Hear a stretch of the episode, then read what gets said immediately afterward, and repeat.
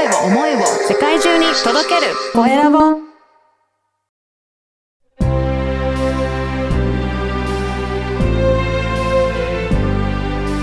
経営者の志こんにちは、コエラボの岡田です。今回は、えー社会保険労務士の福島理香さんにお話を伺いたいと思います。福島さん、よろしくお願いします。よろしくお願いいたします。まずは自己紹介からお願いいたします。えー社会保険労務士福島理科事務所、サバン合同会社の福島理科と申します。はいえー昔の企業でしたら、まあ、定年退職している世代でして、まあ、これからの第二の人生は、えー社会への恩返しがしたいと思っています。そうなんですね。じゃあ今までね、社会保険労務士の事務所としてやってらっしゃったんですが、これから今どんなことをやっていきたいなって思ってらっしゃるんですかね？はい。まあ、実は、あの、社労士試験は合格率が7%ぐらいなんですけども、はい。あの、私は、あの、模試の成績が良かったというわけではないにもかかわらず、自分は受かると思ってたんですね。お、そうなんですね。はい。はい。まあ、実際には合格点は取れていたものの、まあ、1科目1点足りないという、うんいわゆる足切りで一発合格ではないんですけどね。うん。で、社労士試験って、その8月下旬なに行われて、えー合格発表が11月上旬なんです。うん。まあ、とりあえず勉強の習慣はキープしておきたいし、うん。えーでも受かってるのに、社労士の勉強はなと思って、まあ、その期間の有効利用として、はいえー宅建を受験したんおうですね。おうはい。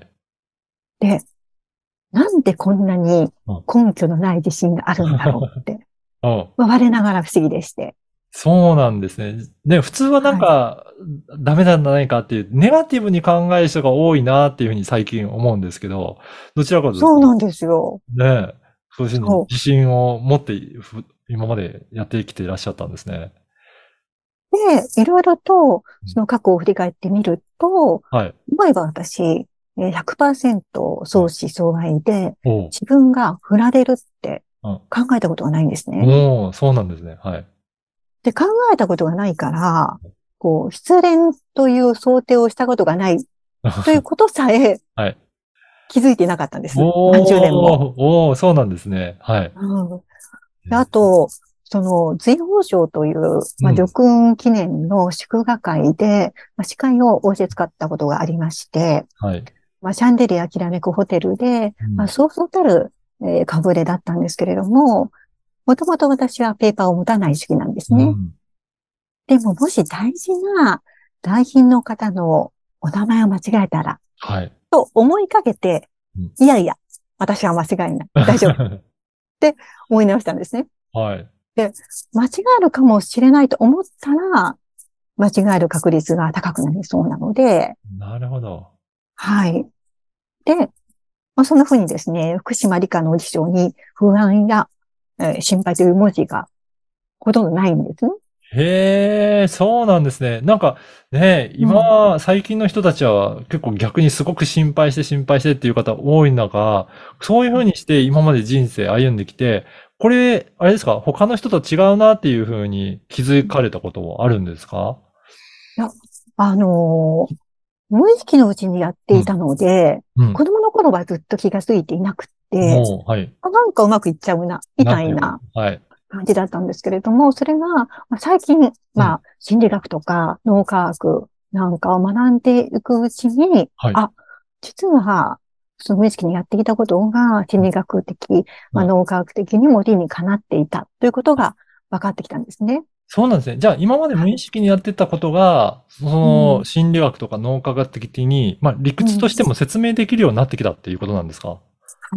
そうなんです。それで、ちょっと長々と、あの、お話ししましたけれども、今やりたいと、やろうとしているっていうことが、えーその自分の実体験とか、まあ、脳科学とか心理学をブレンドしたものを、うん。生き生きルンルンメソッドっていうものとして構築していて、まあ、それをちょっと皆様にお役に立てたらいいなって思ってるところなんですね。いや、本当そうですね。これ最近の方どうですかね？やっぱり、うん。あの、悩んでる方、不安に思ってる方ってやっぱりたくさんいらっしゃるという印象ですかね？そうですね。あの、昔は、その一流大学、一流企業というレールが、まあ幸せへの近道だったり、まあ女性には寿大社という言葉があったり、こう何でも、えーステレオタイプ化してた時代でしたよね。はい。で今は、あの価値観が多様化して、うんこう自分で選べる道が増えてるんですね。うん。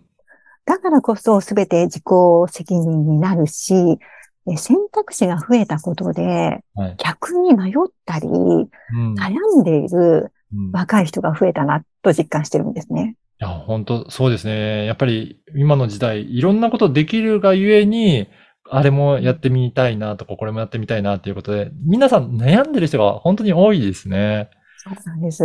うん。で、もう自分探しもしすぎ。あしすぎ。はい はい。それぞれね、皆さん真面目にしっかり考えてらっしゃるっていう方も多いですかね。うんあと、こう、ポジティブ思考がうん。必要以上にうん。もてはやされてると思うんです。はい。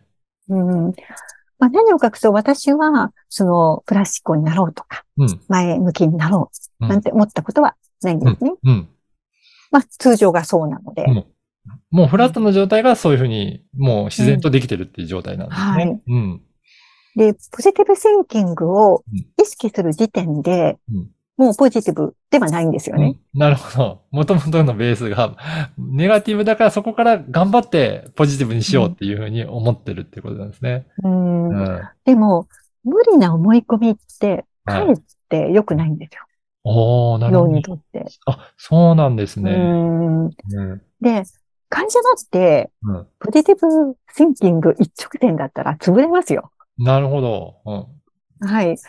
あの、ものは言いようで、うん。ネガティブではなくてうん、リスクヘッジという言葉に変えたら、それは必要じゃないですか。あ、そうですよね。みんながね、楽観的に やりすぎても、そういうふうにリスクを負っていかないと いけないですもんね。はい。そうなんです。だから、今、やっぱりね、生きづらい世の中じゃないですか。うん。うん。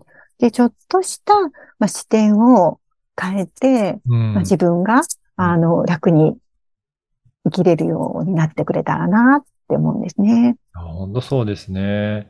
いや、この番組は経営者の志という番組ですので、ぜひ、うん。福島さんの志についても教えていただけるでしょうか？はい。あの、私は政府の法人営業と、それから社労士の仕事を通して多くの社長さん方にお会いしてきたんですけれども、うんやっぱり経営者の方って大変だなってはい思うんですね。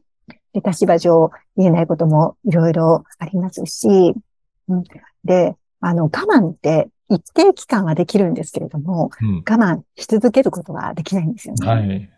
だから、こう、ストレスをうまく、えー処理することっていうのが大事だと思うんです。うん。なので、こう、ほっとできるひとときを提供したり、あの、こう、皆さんの笑顔を引き出したり、うんモチベーションアップをするお手伝いができたらいいな、というふうに思っています。いや、本当そうですね。やっぱり皆さん、そ相当頑張りすぎたりとか、無理をしすぎてる方、やっぱり経営者なんか、特にそういった方多いのかもしれないですね。あうの、ん。実は最近、うんあれですかね、えー LINE はい。公式アカウントも作ってはい、それはい。で発信をし始めたということなんですが、そうどういったものなのか教えていただけますか？はい。はい。一応、公式 LINE 二つ作りまして、はい。まあ、一つは、あの、生き生きルンルンメソッドという、まあ、先ほどちょっとお話ししたような、まあ、私が無意識にやっていたことで、うん。あ、これは実はえ脳科学的、心理学的に理にかなっていたなっていうことをまあ発信していおって、ちょっと、あの、皆さんが元気になれるようにと思っています。はい。もう一つは、まあ社長のサポーターという公式 LINE で、まあ、あの、ね、ちょっと、あの、やっぱほっとできる。うんなかなかね、あの、愚痴れない立場の方々だと思うので、うんえ そこでほっとしできる空間を作れればいいな、というふうに思っています。で、また、あの、会社が元気になれるようなお手伝いができればと思っています。いや、本当そうですね。いや、ぜひ今日のお話を聞いて、うん、まあ皆さん、やっぱり無理してるなとか、もうちょっと、うんうん、楽に生きていきたいなっていう、そういうふうに感じてらっしゃる方もいらっしゃると思うので、ぜひこのポッドキャストの説明欄にですね、LINE 公式の、えー URL を掲載させていただきますので、そこから登録してご応募いただければと思いますね。はい。はい。あの、楽に生きるっていうと、なんか、あの、手を抜いてるとか、うん。いい加減っていうような風に、あの、思われる方もいらっしゃるかもしれないんですけれども、うん。いや、これは、あの、いいことだっていうねお、その発想の転換も、もあの、いい加減じゃなくていい加減。ううん。それも大事だなと思っています。やっぱり皆さんにそういった発想を転換してもらって、あ、これで大丈夫なんだっていうふうに思っていただく方が増えていくとやっぱりいいですね。うん、うん。そう。そうするとね、自分に自信ができると、うん。